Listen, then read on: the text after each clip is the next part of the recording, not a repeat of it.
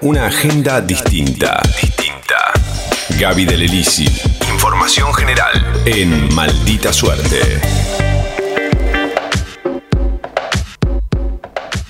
Argentina va a ser sede del tercer Foro Mundial de Derechos Humanos. Esto va a ser la semana que viene. Es este el mayor encuentro global de activistas de derechos humanos y se va a hacer a 40 años de la recuperación de la democracia, así que digamos tiene una significación realmente muy importante de por qué Buenos Aires, por qué la Argentina es sede eh, de este foro mundial, de este foro internacional de derechos humanos, va a suceder en Buenos Aires entre el 20, entre el 20 y el 24 de marzo. Obviamente que finaliza el 24 de marzo tiene una significación muy importante cuando estamos hablando de, eh, de derechos humanos y de una fecha muy, muy importante, muy cara a todos nosotros, los y las argentinas. Eh, bueno, en este caso, eh, ustedes se preguntarán de qué se trata el foro. Bueno, es un espacio donde básicamente se van a debatir cuestiones que tienen que ver con el, el derecho o los derechos humanos, no solamente en la Argentina, no solamente en la región, sino en el mundo, los avances, los desafíos,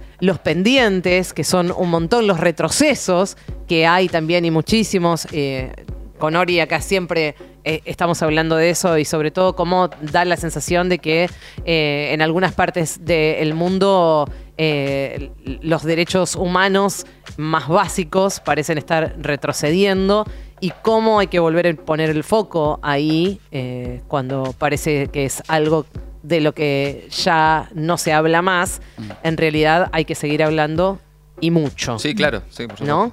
Eh, así que, bueno, esto va a estar organizado. ¿Cuándo arranca esto? Por el centro, esto es, arranca el 20, va a estar organizado por el Centro Internacional para la Promoción de los Derechos Humanos, eh, que pertenece a la UNESCO, eh, y la Secretaría de Derechos Humanos de la Nación, que por supuesto es parte de, la organización de este tercer Foro Mundial de Derechos Humanos. El 20 es el lunes, el próximo lunes. El próximo lunes arranca. Eh, este foro tuvo su primera edición en 2013 en Brasil, después se hizo al año siguiente, en 2014, en Marruecos. Eh, hubo un lapso de tiempo bastante importante en el que no se hizo y ahora se vuelve eh, con esta tercera edición acá en la ciudad de Buenos Aires. Un encuentro que además se va a dividir en 24 comisiones temáticas, ejes temáticos que entre los principales van a estar la memoria, la verdad, la justicia, la movilidad humana, el cambio climático la discriminación, xenofobia y racismo, es decir, eh, va a ser muy amplio, digamos, o van a ser muy amplios y muy variados los ejes temáticos eh, en los que también para estar incluidos, por ejemplo, los derechos digitales, para mencionar solo algunos, y desafíos que se plantean a un futuro no muy lejano. Bueno, va a haber cuatro sedes, esto va a estar ocurriendo físicamente en cuatro sedes, una de ellas va a ser eh, la ex ESMA, el, espacio de memoria en la ex ESMA, en esto es el Libertador 8100. Otro va a ser, otra sede va a ser el Centro Cultural Kirchner. Otra va a ser eh, la FADU, la, Facultad de, Arquitectura en Ciudad Universitaria. Y también eh, otra de las sedes va a ser la Comisión Nacional de Energía Atómica. Esto es el Libertador 8200, es decir, en la otra cuadra de la ex ESMA. 12.000 personas inscriptas, es decir, hay un montón de gente va a haber más de 70 países participando, 950 organizaciones de todo el mundo que van a estar presentes a partir del lunes. Y también atención porque mm, mm, de, todas las actividades y de todos los talleres y de todos los debates va a haber algunas conferencias destacadas y muy especiales que van a tener la visita de personalidades muy importantes. A ver, ¿quiénes vienen y quiénes van a hablar? Pregunté específicamente si esto iba a ser virtual o iban a estar físicamente presentes acá en Buenos Aires, en la Argentina, y van a estar Baltasar Garzón, físicamente vienen ¿eh? al país, Baltasar Garzón, eh, el Pepe Mujica, viene el Pepe, eh, va a estar Evo Morales. Va a estar Ernesto Samper, expresidente de Colombia. Va a estar José Luis Rodríguez Zapatero, expresidente de España. Va a estar Rafael Correa, eh, expresidente de Ecuador. Bueno, en el marco de este foro eh, se van a hacer también las jornadas internacionales sobre negacionismo dentro, digamos, del marco de, este foro mundial y esto se va a hacer del 22, el 22 y el 23 de marzo, también en la EXESMA. Hablamos con Nicolás Rapetti, que es jefe de gabinete de la Secretaría de Derechos Humanos sobre estas jornadas y nos decía lo siguiente. Vamos a realizar las segundas jornadas internacionales Desafíos en el campo de los derechos humanos que tiene como temática el negacionismo. El año pasado hicimos las primeras jornadas de la Secretaría que fueron sobre el LOFER, que contaron con mesas y participantes de, de, varios lugares del mundo. Bueno, estuvo Rafael Correa, estuvieron los equipos legales de Lula. Bueno, este año la temática tiene que ver con el negacionismo y con posibles abordajes de la temática en clave multidisciplinaria.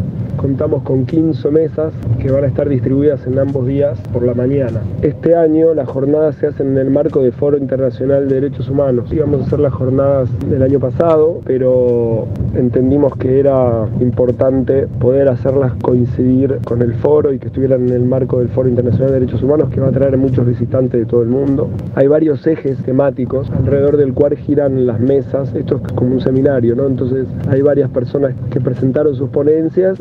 Ponencias fueron seleccionadas por un equipo nuestro de la Secretaría y bueno, fueron organizadas en función de ciertos ejes temáticos. Y le preguntamos a Rapetti también, rápidamente, eh, por qué eligieron el negacionismo como eje vector. Es el negacionismo una de las temáticas que abordamos desde que llegamos a la Secretaría de Derechos Humanos por el marco general en el que nos encontramos, ¿no? Sobre todo a partir del gobierno de Mauricio Macri, que ciertos discursos que nosotros pensábamos habían quedado en el pasado empezaron a tomar más protagonismo, llegando incluso a ser reproducidos por integrantes de la Cámara de Diputados, etcétera, ¿no? Entonces es un tema que a nosotros nos preocupa abordar, sobre todo en, cara a las nuevas generaciones, ¿no? Que ya ven como muy lejano a lo que sucedió durante la última dictadura y tal vez discuten o, no les es tan inmediata la obviedad de los hechos que sucedieron. Entonces, por ese motivo, el negacionismo ha sido una de las constantes que hemos trabajado durante todos estos años de gestión. Hemos hecho una publicación que recoge trabajos ya escritos sobre el tema, hemos hecho actividades en todo el país para difundir estas publicaciones, en fin. Es un tema que nos interesó abordar desde el comienzo porque es una de las grandes preocupaciones que tenemos nosotros y en general los organismos de derechos humanos, ¿no? Bien, atención entonces. A ver. Se viene el tercer Foro Mundial de Derechos Humanos. Arranca esto el lunes a las 6 de la tarde.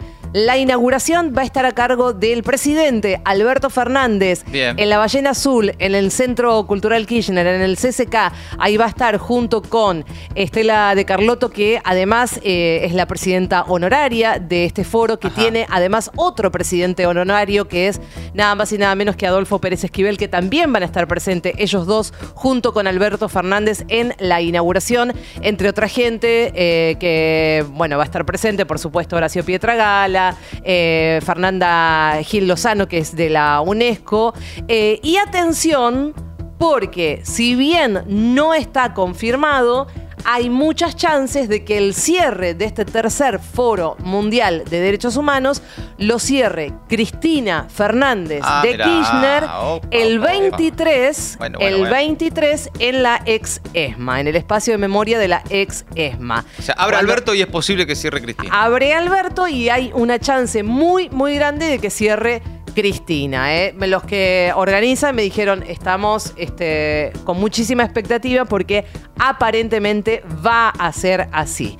Eh, así que bueno, lo decimos. Todos los encuentros y todas las actividades también.